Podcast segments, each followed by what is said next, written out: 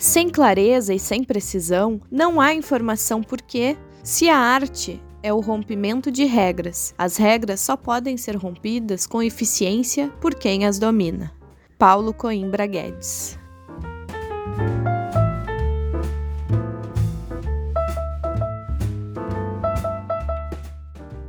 Da Estante, seu momento de leitura com a rádio da universidade.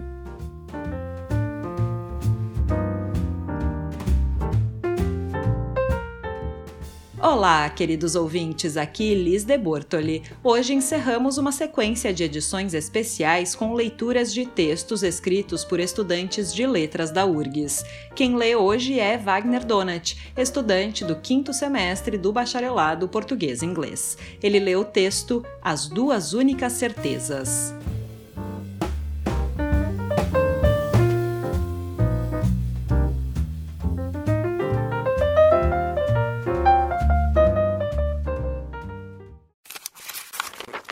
Mais uma segunda-feira, mais um fim de semana que se vai.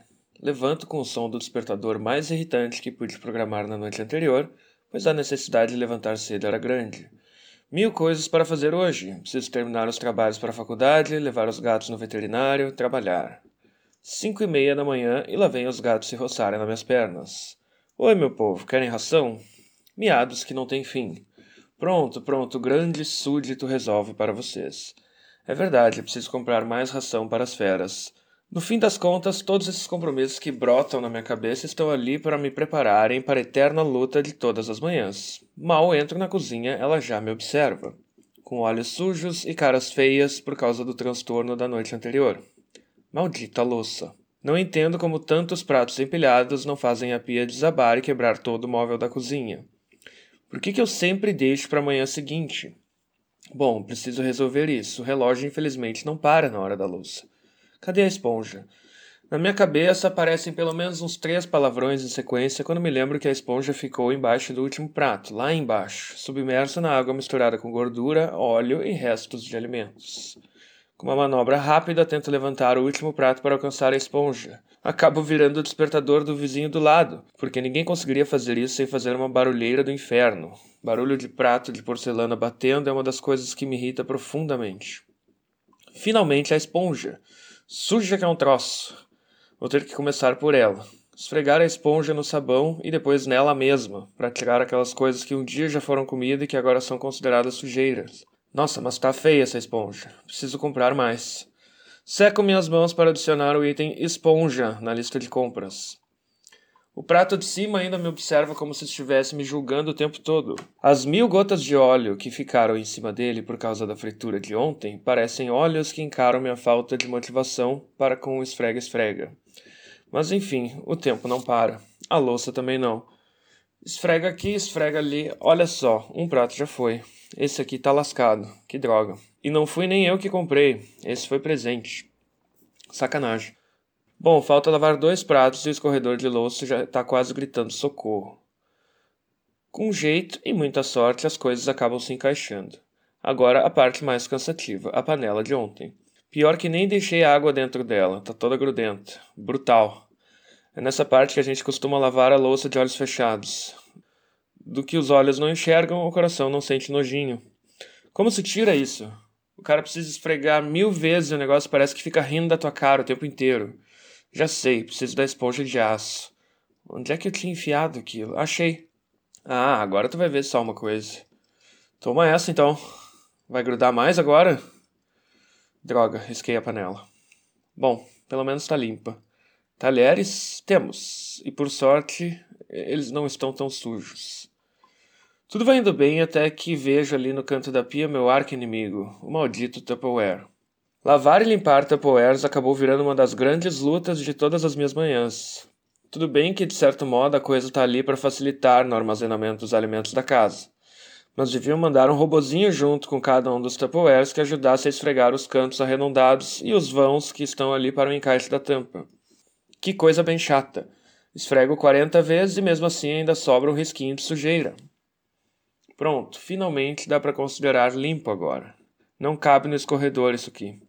Cristo Rei. Vou ter que secar. Como diabo se molha um pano inteiro para secar esse troço e ele ainda não fica totalmente seco?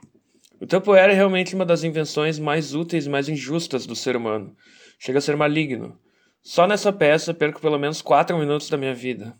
Falando nisso, que horas são? Nossa, já estou fazendo isso há 15 minutos. Pronto, tá seco. Ô, oh, desgraça.